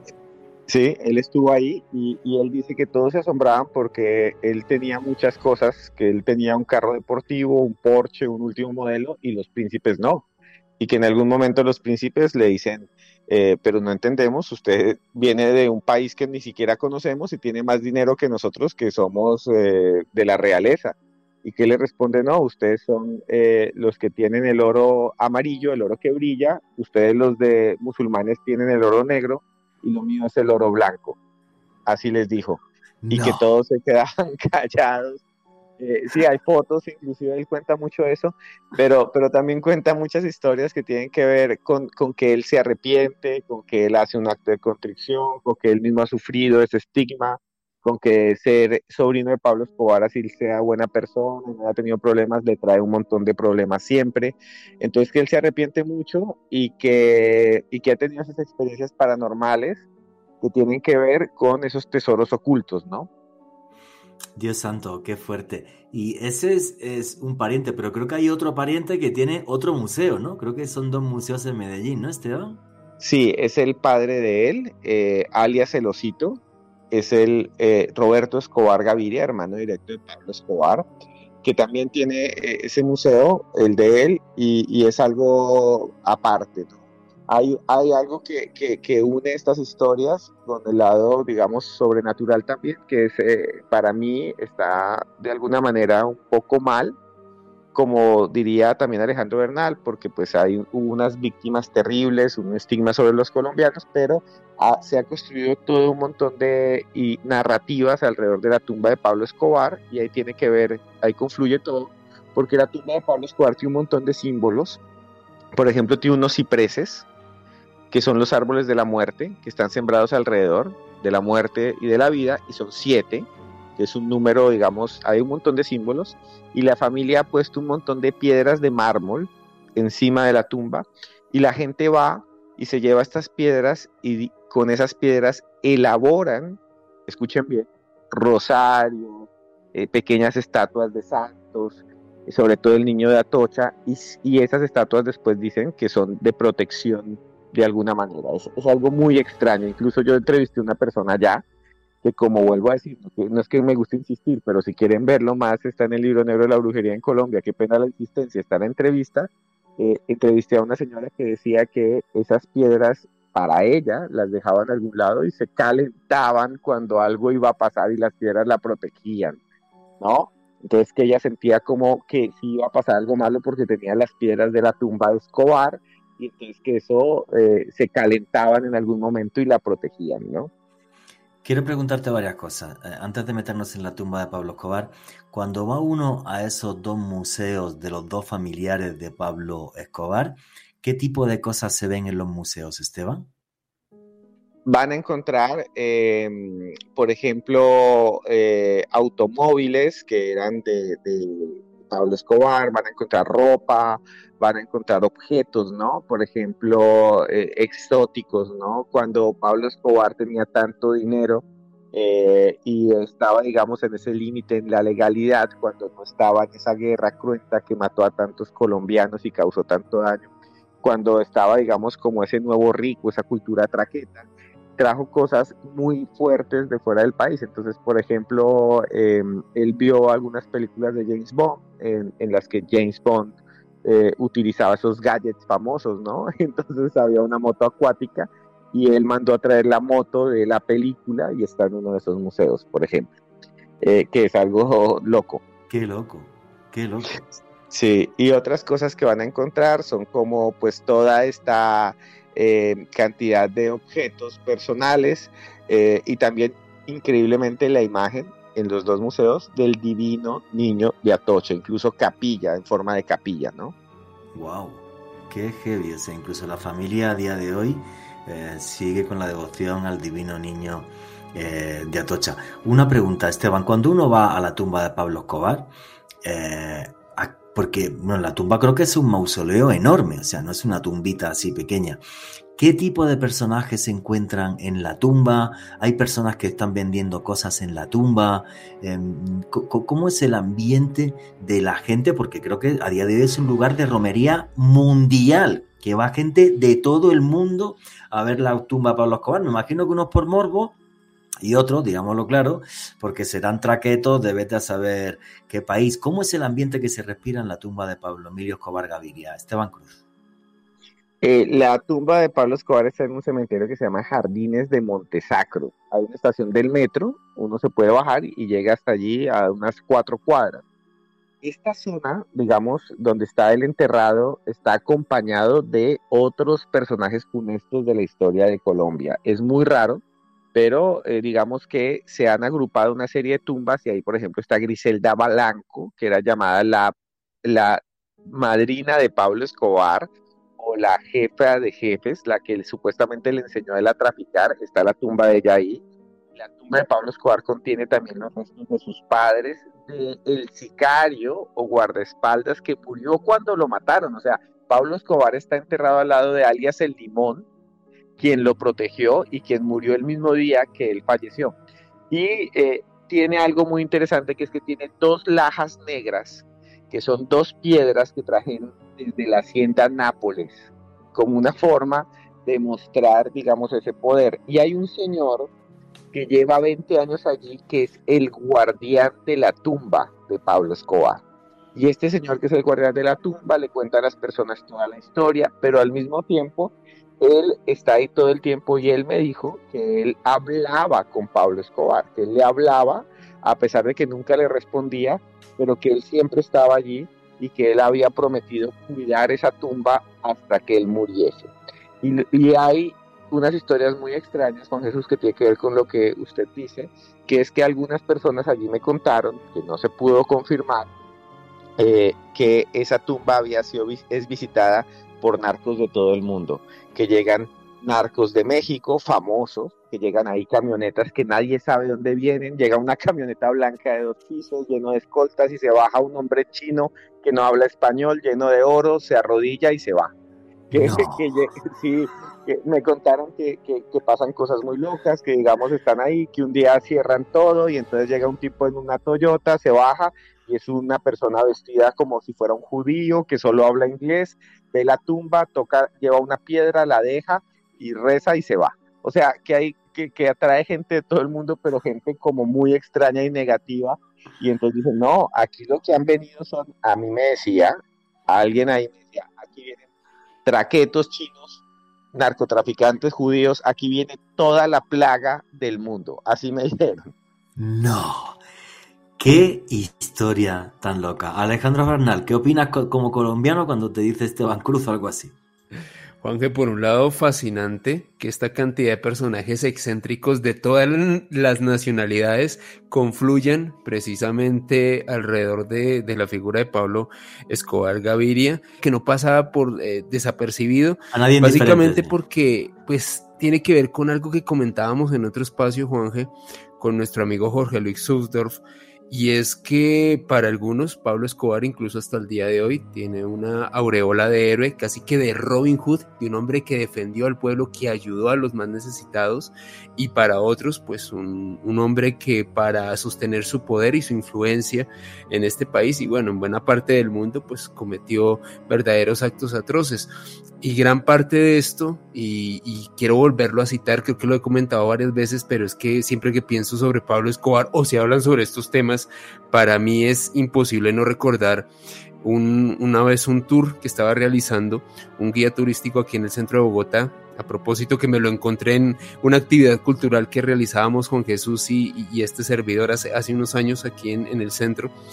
Y este guía para turistas extranjeros, en perfecto inglés, estaba diciendo un grupo de, angloparlantes que Pablo Escobar era un héroe. Y era un ah, héroe básicamente porque, de acuerdo a su perspectiva, era un hombre que había ayudado mucho a los más necesitados y eran ayudas que el mismo gobierno nunca les había brindado. Entonces yo recuerdo que cuando este guía turístico dejó de decirle esto al grupo y el grupo se adelantó un poco, yo abordé a este hombre y le dije pues que no mintiera, que no contara la historia a medias, porque decir eso, eh, pues de forma tan tranquila, como se lo dijo este guía a estos turistas extranjeros, pues era sin lugar a dudas desinformar y contar únicamente una parte de la historia. No es solo desinformar, es mentir, es, es quedarse con la historia buena que aparece en ciertas series de televisión, pero es una barbaridad. ¿Cuántos seres humanos perdieron la vida? ¿Cuántos millones de adictos por este cafre y este animal? O sea, Claro, que sí, que apareció en la revista Forbes como uno de los más ricos del mundo y tal, y todo esto, pero, pero marcó trágicamente la historia de, Colombia. Qué, bestialidad. Sí, hizo casas para pobres, ¿vale? Eso no quita que fuera un criminal. Entonces, no sé, me, has dejado en shock, la verdad, Alejandro, con, esa historia, ¿vale? Qué, auténtica, qué auténtica bestialidad, pero qué auténtica em, bestialidad. Em, sí, hombre, pues tiene que ser sí curioso si vamos al tema de la tumba. ¿Tienen que ir narcos de medio mundo? Sí, me lo creo. Claro que me lo creo. Gente con tanto dinero y tal, además que sabe que mañana están aquí o no están aquí porque, porque pueden morir y tal, que como caprichos se agarren un avión y se vengan a Medellín y recen un rato allí, sí, seguro. Claro, porque dentro de los malos sigue siendo el dios de dioses, Claro, es que nadie ha sido capaz de mover lo que movió Pablo Escobar. Ni siquiera el Chapo Guzmán, ni siquiera el Mayo Zambada, ni absolutamente nadie. Entonces, pero qué bestialidad. Bueno, vamos a continuar con el, con el programa, con toda esta historia que nos ha narrado de una forma tan buena eh, Esteban Cruz y de todas esas vivencias. Que esto es historia de Colombia, eh, nos guste o no. Aquí no estamos haciendo alegoría de absolutamente eh, nada, sino todo lo contrario, simplemente contándole a ustedes realidades. Y antes nos hablaba em, Esteban Cruz de que, eh, bueno, pues em, también entrevistó a un señor que le hablaba de cómo se rezaban plantas y demás para poder, eh, digamos, encontrar ese tipo de caletas. ¿Nos pones el audio, Alejandro? Muchas personas utilizan los famosos detectores de metales. Hay algunos que oscilan entre los 800 mil pesos y hasta los 25 30 millones de pesos. Nosotros utilizamos algo muy interesante, son unos helechitos que estos nada más se deben de coger en un lugar muy especial, no en todo lugar se puede, eh, un jueves o un viernes santo, a las 12 del día o a las 12 de la noche. Y lo que tienen, eh, en diferencia de los, de, de, los, otros detectores, que otros detectores lo hacen nada más, o sea, detectan una herradura, un clavo, eh, bueno, cualquier cosa de metal. Eso nada más detectan estos helechitos aquí como los ven, no detectan sino eh, oro o dinero, no detectan nada más. O sea que lo que está contando este señor es que hay un helecho que le haces un conjuro y el helecho cuando llega cerca de que hay oro o dinero hace alguna cosa rara. ¿Cómo, cómo es exactamente esto, Esteban? Sí, Juanje, esto parte de la idea de que es posible encontrar, digamos, las huacas de los narcos a partir de magia. Eh, ellos dicen que lo que está cerrado con magia responde a la magia. Ellos dicen que eh, muchos de los brujos, de los narcos, cerraron o clausuraron, ese es el nombre, cerraron o sellaron mágicamente los tesoros. Entonces, para abrirlos se necesita una serie de conjuros que eh, increíblemente yo me puse a investigar, se conectan con las creencias de los antiguos grimorios europeos. Que es que los grimorios europeos decían que había que hacer una cosa, una hora específica, una oración en un momento específico, especialmente los viernes santos, ¿no? En horas pares. Entonces nos dicen que el Viernes Santo a las 12 de la noche, en lugares que son mágicos, una montaña, se los voy a decir una vez, un cerro como el Cerro de la Tusa, una montaña eh, como Monserrate, eh, encuentran unos helechos que son eh, helechos que de alguna manera están germinando, dicen ellos, y los cortan y con una oración, cuando están cerca a uno de estos tesoros, ellos los llevan en la mano y los helechos reaccionan bien siendo secándose o se, se achilándose hacia abajo, cayendo hacia abajo, y que ahí ellos saben que ahí supuestamente está el tesoro. Pues bien, son creencias populares, yo no puedo decir que esto sea verdad, tiene que ver más con la magia, tiene que ver con la idea de que estos tesoros están allí, pero ellos también me decían, y lo dicen muchos también, que muchos de estos tesoros son malditos, ¿no? Que este dinero cuando lo sacan, como fue con tanta sangre y tanto dolor, eh, es más que una bendición, es una maldición, y que ellos solamente se encargan a veces de entregarlo, pero que ellos no cobran, dicen, ¿no? Si es que la verdad que además eh, Medellín, que es una ciudad a la que yo amo, en la que he estado infinidad de veces, por cierto, el mejor chicharrón del mundo, em, tiene toda una historia en torno a esto que a mí me parece em, flipante, ¿no? Yo como extranjero pues lo flipo, ¿no? Y cuando, eh, bueno, y le mando un abrazo a, toda mi familia política que sigue por allí, por, por Medellín, si están escuchando este, este programa, que, saben que los quiero y, que los amo, ¿vale? Porque hay gente que me acogieron en su familia desde el primer día. Pero sí es cierto que hay todo, digamos, desde una geografía mágica, eh, de brujería, en torno al narcotráfico en Medellín, eh, muy curiosa, ¿vale? Eh, uno es, eh, por ejemplo, el tema de la iglesia de Sabaneta, donde dicen que cierto día, juraría que me dijeron los miércoles, es cuando van los sicarios y llevan las balas a rezar las balas para que no fallen a la hora de, eh, quitarle la vida a alguien. Luego está también la Virgen de la Huacatala, donde me dijeron que iban, que es un lugar que hay, yo no sé qué sucedió donde está la Virgen de la Huacatala para que allí haya una Virgen. Em, lo intenté indagar, yo no entendí nunca nada. Me dijeron también que le decían la Virgen de los Sicarios, que si mucha gente vinculada al narcotráfico pasaba por allí, por donde está la Huacatala, yo estuve y, también encuentra gente, yo encontré gente súper normal, yo estuve allí, me pareció un lugar eh, bonito. Y luego recuerdo una vez hace muchos años, y en aquella entrevista creo que también estaba Esteban Cruz, en otra etapa radial que tuvimos, entrevistando a un antropólogo que nos comentaba que en el cementerio de Medellín, no recuerdo el nombre de qué cementerio de Medellín, eh, nos hablaba precisamente, eh, ¿vale? de que, como por ejemplo cuando moría alguien muy, muy malo en Medellín, a los pocos días era fácil que profanasen la tumba para amputar los dedos de las manos porque con eso se hacían rituales mágicos para los sicarios que querían llevar a, cabo eh, sus crímenes. Una cosa que me dejó muy en shock. ¿Qué nos puedes contar, Esteban Cruz, de todo esto? De esta geografía de la Virgen de Sabaneta, de la Huacatala, de las cosas que pasan en los cementerios de Medellín. ¿Qué fue lo que llegaste para tu libro, Esteban?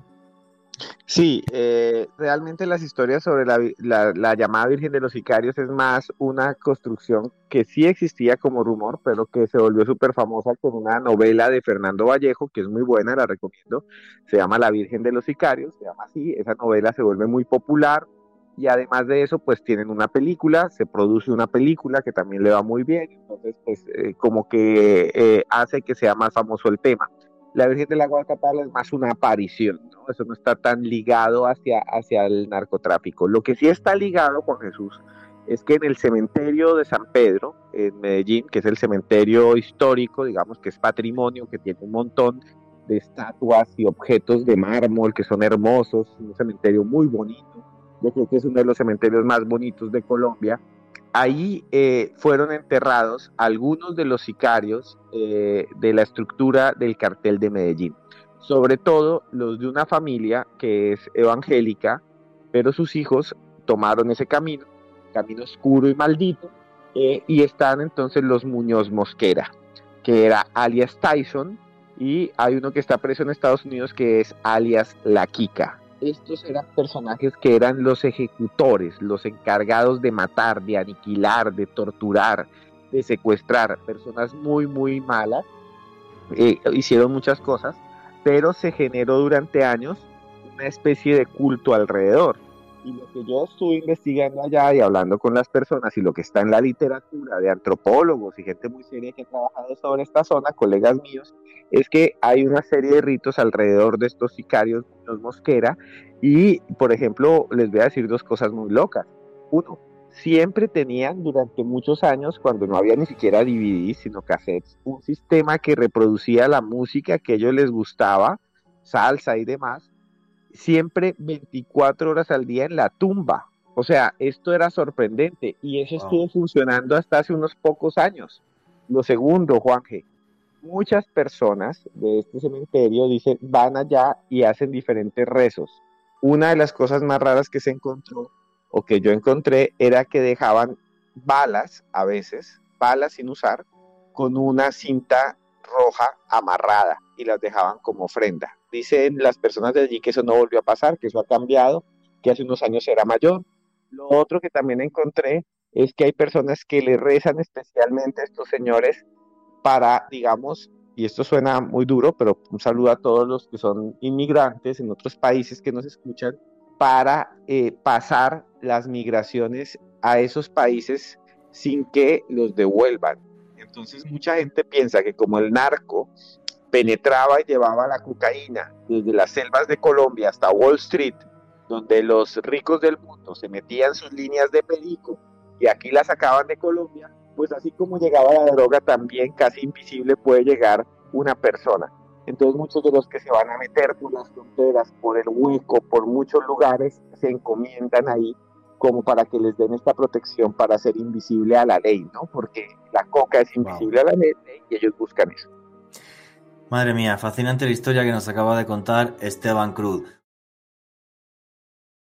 La verdad que fascinante la historia que nos estaba contando Esteban Cruz, cómo a día de hoy gente a través de la brujería y la magia negra intenta utilizar los poderes que tenían los narcotraficantes para mover su mercancía de forma invisible hasta Estados Unidos, para ellos también hacerse invisibles ante las autoridades norteamericanas. Me parece increíble y creo que son historias que suceden y acontecen por toda la pobreza y por toda la miseria que por desgracia hay en este país, que gente que no tiene opciones con tal de escapar hace cualquier cosa y si es necesario un pacto con el demonio lo hacen. Ojalá este país cambie, evolucione y acabemos con esa desigualdad social absurda que es la mayor maldición de Colombia y de toda América Latina.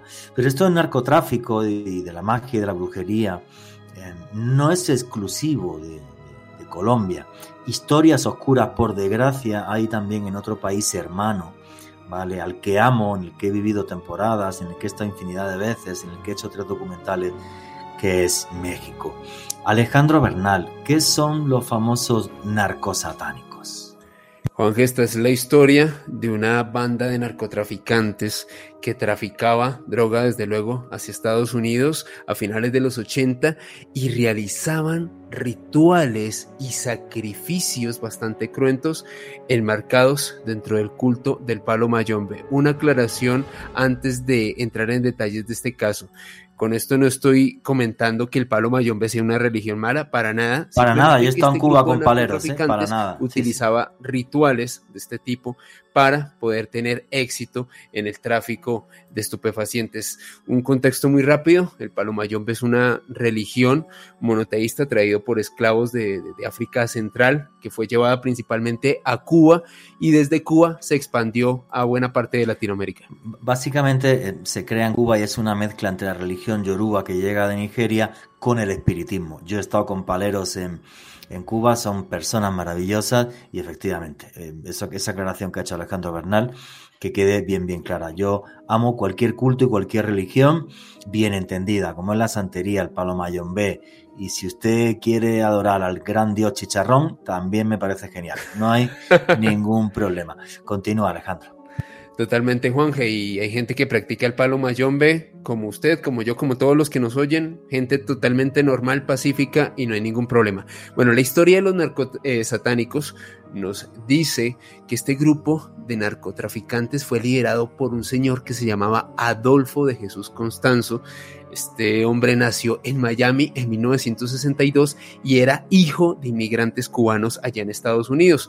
Por ende, este hombre se inició en esta religión del palo mayombe desde muy temprana edad por parte de su madre. Esta señora se llamaba Delia Aurora González, quien a propósito era sacerdotisa dentro de esta religión. Ahora, ¿cómo se destapó? ¿Cómo se conocieron? varios de los crímenes y el tinglado que tenían estos narcos satánicos en México. Todo arrancó en Matamoros, en México. Esta es una ciudad fronteriza que colinda con Brownsville en los Estados Unidos. Y esto como tal fue dado a conocer por parte de, las autoridades norteamericanas y de los medios en marzo de 1989. Resulta que un estudiante de medicina, Mark Kilroy, de 21 años, desapareció precisamente en Matamoros tras una noche de fiesta, una noche de parranda, como muchos eh, ciudadanos norteamericanos, pues les gusta ir a México a echarse una cana al aire, como diríamos en Colombia, para pasar un buen rato, y este chico desapareció en extrañas circunstancias. Resulta que mientras las autoridades mexicanas en aquel entonces realizaban un operativo para intentar interceptar unos vehículos que llevarían estupefacientes a Estados Unidos, la policía siguió un vehículo, como tal uno de estos carros, hasta el rancho Santa Elena, donde capturaron a un sospechoso que curiosamente Juan G. Esteban y Oyentes reconoció una fotografía de este joven de Mark, de Mark Kilroy, quien había desaparecido unos días atrás. La policía mexicana organiza un operativo para ir hasta, hasta este rancho Santa Elena para intentar encontrar algún vestigio sobre la posible estadía de este joven de Kilroy ahí y lo que encuentran es una escena dantesca, Juanje. Eh, hallan los restos de este joven, Mark Kilroy, el cuerpo como tal, y se percatan que a estos restos le habían arrancado la espina dorsal desde la cintura hasta el cerebelo. De hecho, el cráneo de Mark Kilroy fue encontrado con múltiples machetazos, le habían sacado los sesos y adicionalmente encontraron los restos de otros 12 cuerpos que tenían rastros de mutilación. Cuando las autoridades mexicanas encuentran esto, quedan muy sorprendidas y comienzan a buscar a personas que tuviesen información sobre este crimen tan cruento. Es ahí cuando pudieron capturar a una persona muy cercana a este grupo, a esta banda de criminales, y lo que les eh, confiesa este maleante es que esta banda, este grupo de narcotraficantes, era liderado en efecto por Adolfo de Jesús Constanzo, quien días antes le había pedido a miembros de este grupo que tenían que encontrar y sacrificar a una persona de origen anglosajón porque de acuerdo a Constanzo, este sacrificio les iba a permitir dar, eh, tener mayor protección para realizar envíos de estupefacientes a Norteamérica, porque de acuerdo, reitero nuevamente a Constanzo, el sacrificar a una persona de una raza superior sería un sacrificio que sin lugar a dudas las deidades tendrían más en cuenta y los iba a proteger más. Ahora, las autoridades siguieron investigando y se percataron que en este grupo Constanzo era, por decirlo así, el líder militar, el líder hasta cierto punto ideológico, pero la lideresa, más bien la líder religiosa como tal, era una mujer que se conocía como Sara Alderete. Una mujer que, de acuerdo a los miembros dentro de este grupo de los narcosatánicos, era una especie de bruja, de mujer que lideraba este tipo de rituales bastante oscuros. De hecho, cuando las autoridades registraron la casa de esta mujer años después, la, residencia de Sara Alderete, encontraron un altar del palo mayombe con ropa manchada de sangre. Y lo más curioso de todo esto, Juanje, es que algunos testigos que habían participado en estos rituales comentaron que esta ropa con estos eh, vestigios de sangre eh, pues había sido encontrada en este lugar por algunos sacrificios que esta mujer había realizado en ese sitio como tal.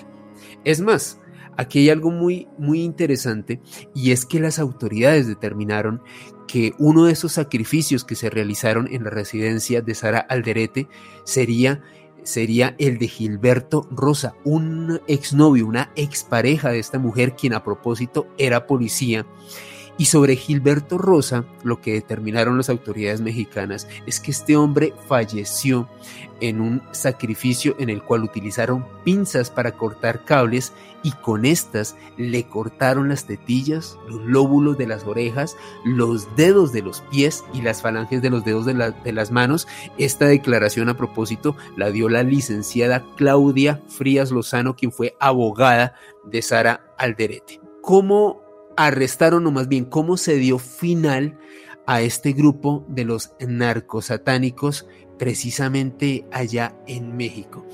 Tenemos que ir al día 5 de mayo de 1989. Sara Aldrete, esta, esta mujer de la que les hablé hace unos instantes, lanzó un papel por la ventana del departamento que tenían allá en el DF y en este papel había una nota que decía ayúdenme por favor me tienen secuestrada me van a matar cuando las autoridades encontraron este papel organizaron un operativo pues para intentar ayudar a esta mujer que, que había solicitado esta ayuda Resulta que se produce un intercambio de disparos, Juan G, entre las personas que estaban dentro de este departamento y las autoridades. ¿Por qué? Porque en su interior estaba Adolfo de Jesús Constanzo. Este hombre comenzó a disparar y a lanzar dinero por la ventana. Imagínense esta escena tan brutal en pleno DF. Un tiroteo con narcotraficantes. Constanzo comienza a tirar plata por la ventana. De hecho, muchas personas, y, esto lo comentan algunos cronistas que estuvieron in situ, comenzaron a recoger parte de, este dinero sin importar el cruce de disparos. Imagínense, imagínense esta, esta escena tan, tan particular. Qué locura. Cuando Constanzo se vio acorralado, le pidió a uno de sus seguidores que le disparara. con la promesa de que iba a regresar, que iba a volver a la vida siendo convertido como un brujo más poderoso. Finalmente, cuando las autoridades pudieron ingresar a este departamento en el DF, cuando, eh, digamos, se terminó este intercambio de disparos, rescataron a la señora Aldrete y encontraron algunos de los secuaces, los apresaron y hallaron el cadáver de Adolfo de Jesús Constanzo. Lo más loco de todo esto, Juan G. Esteban y oyentes, es que aun cuando estos hombres detenidos fue, iban eh, siendo llevados a la prisión por parte de las autoridades, muchos de ellos advertían a los policías que los habían arrestado que no se acercaran al cuerpo de Constanzo porque muy seguramente su alma iba a regresar para vengarse. Es alucinante, ¿no? Cómo dentro del mundo del narcotráfico se puede llegar a ese nivel de crueldad mezclado con magia negra, el palo mayombe no tiene nada que ver con esto, ¿vale? Mezclado con magia negra y a ese punto de locura. También gente que consume muchas drogas, tal. Esta historia que ha sido hasta película, Perdita Durango, ¿vale? Y cómo tenían su bruja, la famosísima eh, Sara Alderete. Y a mí además lo que me preocupa cuando Alejandro Bernal cuenta esa historia, ¿habrá historias así detrás de las famosísimas desapariciones que todavía, que ya menos, sigue habiendo y ha habido muchísimas miles en Ciudad Juárez. Esteban Cruz, ¿qué opinas de esta historia tan terrible como la que nos estaba contando Alejandro Bernal? Juanje, ese caso, el caso de, Adolfo Jesús Constanzo, es brutal. ¿Brutal en qué sentido? Ahí cuando ellos de alguna manera los descubren, ellos tenían un rancho cerca a la frontera de Estados Unidos y ahí hacían sus rituales. Él tenía una ganga una ganga es una caldera, ¿no? Como la de estas películas donde las brujas hacen sus pociones y sus pócimas. Él tenía esa ganga y estaba llena de cuerpos humanos. Ahí hubo canibalismo.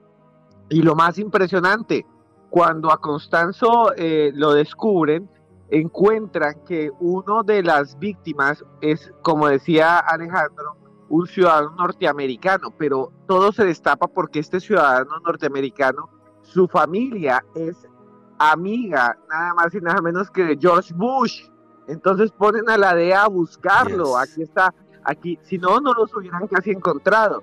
Sara Andrete era la amante de Constanzo y está viva y está presa en los Estados Unidos. Y eh, las historias que hay alrededor de magia, brujería, buscaban la invisibilidad. Lo que ellos querían era convertirse en seres invisibles a partir de tomar esas pociones y decían ellos que la carne humana y el espíritu de los blancos gringos era más poderoso y por eso secuestraron a estos dos estudiantes, los llevaron a este rancho, los asesinaron y después pues eso fue su condena porque esos dos estudiantes eran de una familia muy cercana a George Bush, el presidente de Estados Unidos. No, es una historia súper loca. O sea, hasta dónde puede llegar la maldad y la crueldad. No conocía ese dato, perdón, no sabía que eh, la familia eh, de la persona que fue asesinada por Adolfo de Jesús Costanzo y su banda, em, la familia de este chico era, era eh, eran amigos de George Bush. Y claro, eso hizo que obvio la, la búsqueda fuera mucho más seria.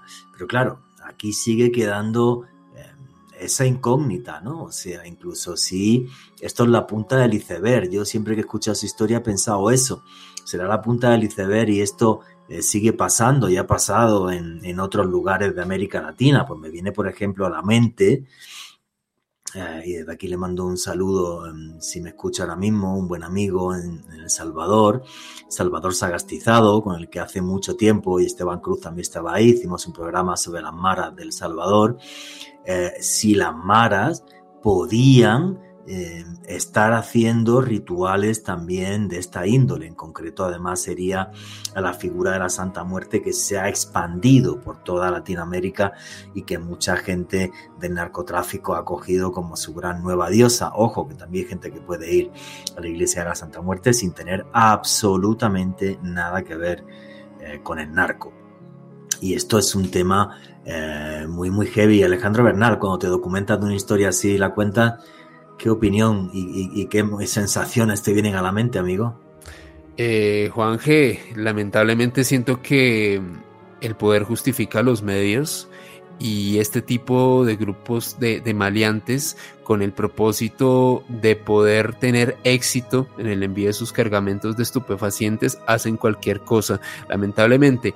Ahora, a la pregunta que dice Juanje, eh, o que, hizo más bien Juanje hace unos instantes, y es, ¿será que esta será la punta del iceberg de muchos grupos que hacen eso en México? Mi pregunta es la siguiente, cuántos grupos de narcotraficantes, no solamente en México, sino también aquí en Colombia, realizarían actos de brujería, estarían emparentados con la magia negra para poder tener éxito en estos envíos y no solamente eh, en los envíos, en los sacrificios, así como veíamos en el caso de, Adolfo de Jesús Constanzo, Juanje. No, pero si es que todo esto es muy loco, ¿no? Y mira, hace pocos días aquí en Colombia invito a la gente que, que vea esto eh, lo googleen, ¿vale?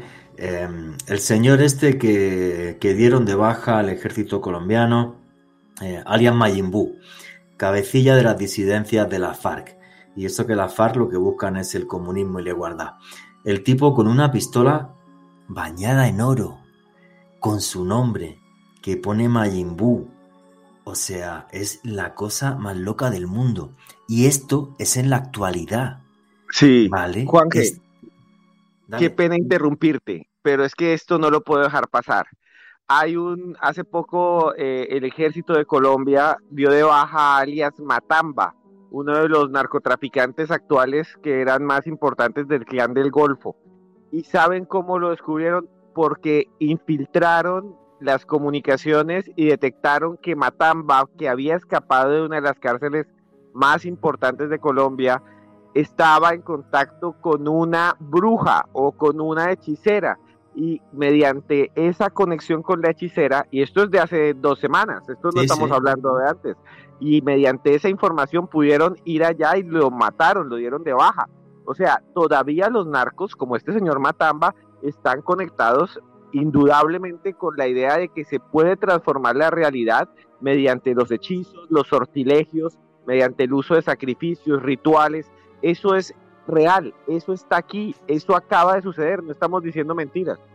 No, claro, claro que es actual, igual que la, la pistola del tipo este de Majin Buu y dice, este está claro que es un narco y que además, obvio, pues, pues tendría también sus brujos y, em, y demás. Hablarán algún día ahora que estamos en todo esto de paz y tal la gente de la, de la FAR de, ese tipo de cosas, de brujería y cosas así. No lo sé si algún día eh, lo harán, pero la verdad es que, bueno, pues, pues, datos como el que acaba de dar Esteban Cruz o este de, de Majin Buu, pues a mí no me dejan muy tranquilo, porque esto es actual, efectivamente, no estamos hablando de hace 40 años. ¿Serán estos capaces incluso de hacer rituales así como los de Adolfo de Jesús Costanzo? Cualquier cosa me puedo llegar eh, a imaginar. Una cosa que me sorprendió también mucho cuando estuve en Leticia, las desapariciones en los poblados indígenas. Y son desapariciones que, desde mi punto de vista pueden tener mucho que ver también con ese tipo de, eh, rituales de narcotráfico. Y estuvimos indagando también sobre eso con mi buen amigo Artur Oms allí y eh, conseguimos incluso algunos audios que no, me, no, no, no, no voy a poner porque, porque estoy convencido que me pueden pegar dos tiros. O sea, cosas eh, muy, muy heavy, pero muy, muy heavy. Bueno, señores, faltan cinco minutitos para, para que lleguemos al, al, final del programa y sí quería comentar, ¿no? Lo hemos mencionado varias veces el tema de la Santa Muerte. La Santa Muerte también es un santo de adoración, de adoración popular mexicano que según toda la historia eh, eh, tiene mucho que ver con Michantecútil, con, con el, dios que recibe en el inframundo y que se hace tremendamente famosa desde que hace unas décadas aparece su figura en, el lago Catemaco, el lago donde, donde hay muchísimos brujos y hay muchísima brujería. Yo he estado en el lago Catemaco, en, en México, y bueno, pues, pues tampoco tiene por qué, ¿vale? Gente que, eh, que vaya a una iglesia de la Santa Muerte no tienen por qué ser satánicos, ni tienen por qué ser narcotraficantes, eh, ni mucho menos, ¿vale? O sea, quiero también eh, dejar esto claro, que, que, es un culto sincrético entre mitos que vienen de la antigua tradición azteca con luego el cristianismo. ¿Tú cómo ves el tema de la Santa Muerte, Esteban Cruz? Exactamente como lo dices tú, es un culto sincrético, une eh, creencias que vienen desde los pueblos que poblaban eh, lo que hoy conocemos como México con el cristianismo, pero miren que lo que me parece a mí impresionante es cómo se irradia. Hoy en Argentina se habla de la mala muerte y han encontrado unos casos increíbles, para los oyentes de Argentina lo saben, que es de alguna manera eh, horrendo, como altares, altares en algunos poblados eh, argentinos de delincuentes donde han hecho crímenes terribles y encuentran esa imagen de la mala muerte, ¿no? En fin, alucinante. Bueno, señores, llegamos ya al cierre y a las conclusiones de cada uno de nuestros participantes. Esteban Cruz, amigo, tus conclusiones, tu cierre y recomiéndale a la gente tu maravilloso libro que yo ya me lo he tragado entero, Libro Negro de la Brujería en Colombia. Esteban Cruz. Muchas gracias, Juan No, yo solo quería decirles a todos ustedes muchas gracias. Si les interesan estos temas y estas investigaciones, pueden conseguirme como arroba cruz escribiente, arroba cruz escribiente en Instagram y arriba arroba cruz escribiente en Twitter. Ahí hay mucha información que yo he ido posteando. Y también eh, les recomiendo el programa Más Allá, mi canal de YouTube que se llama Los Audios de Cruz Escribiente. Y yo sí les quiero decir que muchas de las cosas que hablamos acá están en el libro negro de la brujería en Colombia. En ese libro hay cosas que no he podido decir aquí por tiempo. Está el testimonio de Nicolás Escobar Gaviria. Hay testimonios increíbles de cosas que han pasado en este país que no se imaginan del mundo del misterio. Y pues ahí está, lo consiguen en cualquier librería del país, el libro negro de la brujería en Colombia. Lo tienen que tener si les gustan estos temas. Y nada, muchas gracias Juan Jesús. Muchísimas gracias a ti. Solamente para que me respondas en 10, 10 segundos, Esteban, ¿ha cambiado tu visión del mundo después de la investigación de este libro? Sí, Juanje, ha cambiado muchísimo. Antes no tenía ese conocimiento, no, no creía que todas estas cosas pudieran suceder. Eh, yo realmente soy una persona que no cree mucho, que es bastante escéptica, pero lo que vi realmente me cambió mi idea sobre la realidad y, sobre una cosa que es muy importante. Yo no creo que la magia pueda transformar la realidad física, pero creo que la creencia en la magia negra transforma la realidad social y por ese lado sí transforma el mundo. Y, y, me, y eso me cambió a mí totalmente. Me hizo abrir de pronto los ojos a un mundo que tal vez está al lado nuestro y no nos damos cuenta que está allí. Muchas gracias, amigo. Alejandro Bernal, tu conclusión y tu cierre. Juan creo que fue un programa donde exploramos la magia, la crueldad, también el tráfico de estupefacientes, pero creo que lo que me queda principalmente como reflexión en, este final de programa es una, un, relato, una realidad muy palpable en nuestros días, precisamente por cosas que comentábamos al final de este espacio. Y a mí me pueden seguir en Facebook, Twitter e Instagram en arroba con doble S. Bueno, señores, mis conclusiones. Creo que esa magia negra, oscura, cruel y bizarra no es más que el reflejo de un mundo que nosotros hemos creado un mundo donde la maldad humana y nuestro tremendo egoísmo hace que las desigualdades sociales nos condenen a ver cosas así. Nuestro mundo, nuestro universo es una lucha eterna entre luces y sombras. No dejemos que ganen las sombras. No dejemos que nuestro egoísmo y nuestra maldad sean las que impregnen la sociedad en la que hoy vivimos. Péguense siempre a la luz. La luz siempre gana.